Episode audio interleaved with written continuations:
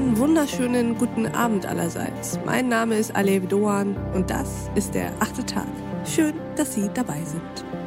Die angespannte Situation nach über einem Jahr Corona-Pandemie, sie hinterlässt deutliche Spuren, körperlich und seelisch. Steht der Organismus zu lange unter Strom, sinkt sowohl die Gesamtzahl der Immunzellen als auch ihre Aktivität.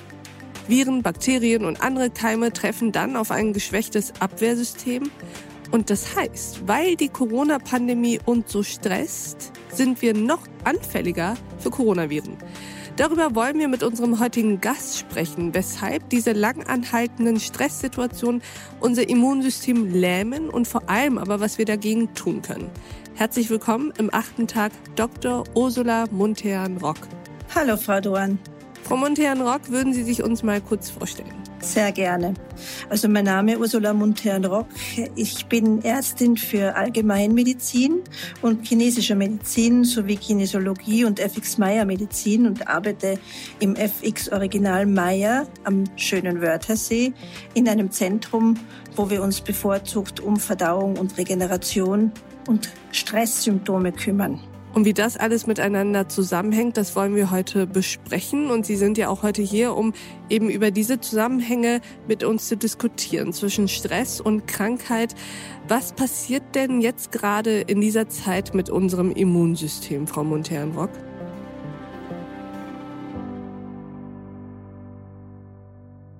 Das Immunsystem, also Stress allgemein, muss man ja grundsätzlich ein bisschen unterscheiden zwischen akutem Stress, das ist Stress, den wir benötigen. Das ist Stress, den unser Körper auch benötigt, um auch wirklich schlimmere Phasen übersteigen zu können, herausfordernde Situationen leistungsfähig und stark durchwandern zu können. Das ist etwas, was uns hier grundsätzlich gut tut und was kein Weltuntergang ist. Allerdings ist chronischer Stress, das heißt, dass unser Körper dauerhaft im Alarmmodus läuft, also nicht in der Lage ist, die Anspannung mit regelmäßigen Regenerationsphasen auszugleichen, sehr, sehr schlimm und schwierig für den Körper, weil er uns definitiv krank macht. Das mhm. heißt, er führt zu unterschiedlichsten Dingen und unter anderem vor allem auch zu einer Schwächung des Immunsystems, was in Zeiten wie diesen natürlich nicht sehr förderlich ist. Chronischer Stress, sagt Dr. Ursula Montean-Rock, schwächt unser Immunsystem. So eine kurzfristige Entzündung als notwendige Reaktion des Immunsystems führt ja dazu, dass wir unsere Erreger wieder loswerden und heilen können. Das Problem ist allerdings, bei chronischem Stress bleiben diese Entzündungen dann dauerhaft im Körper bestehen und führen dann in weiterer Folge zur Dysregulation. Man nennt das auch Silent Inflammation, also stille Entzündung, weil sie meist ohne den typischen Symptomen ablaufen und sehr lange unentdeckt bleiben können.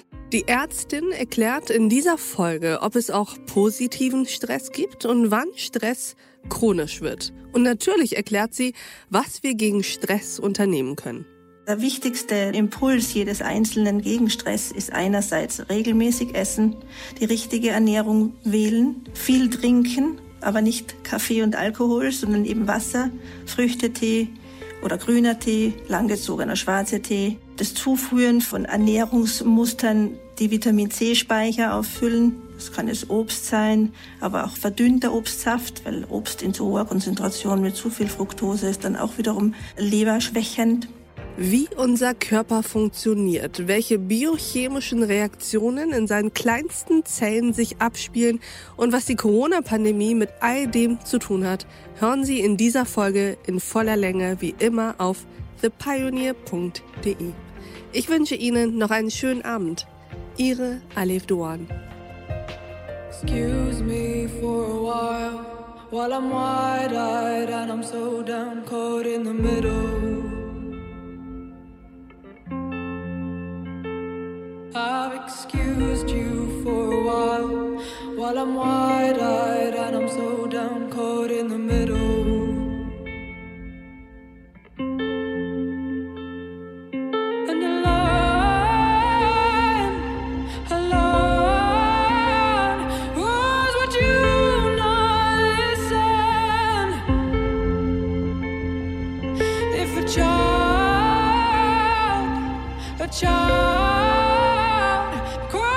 You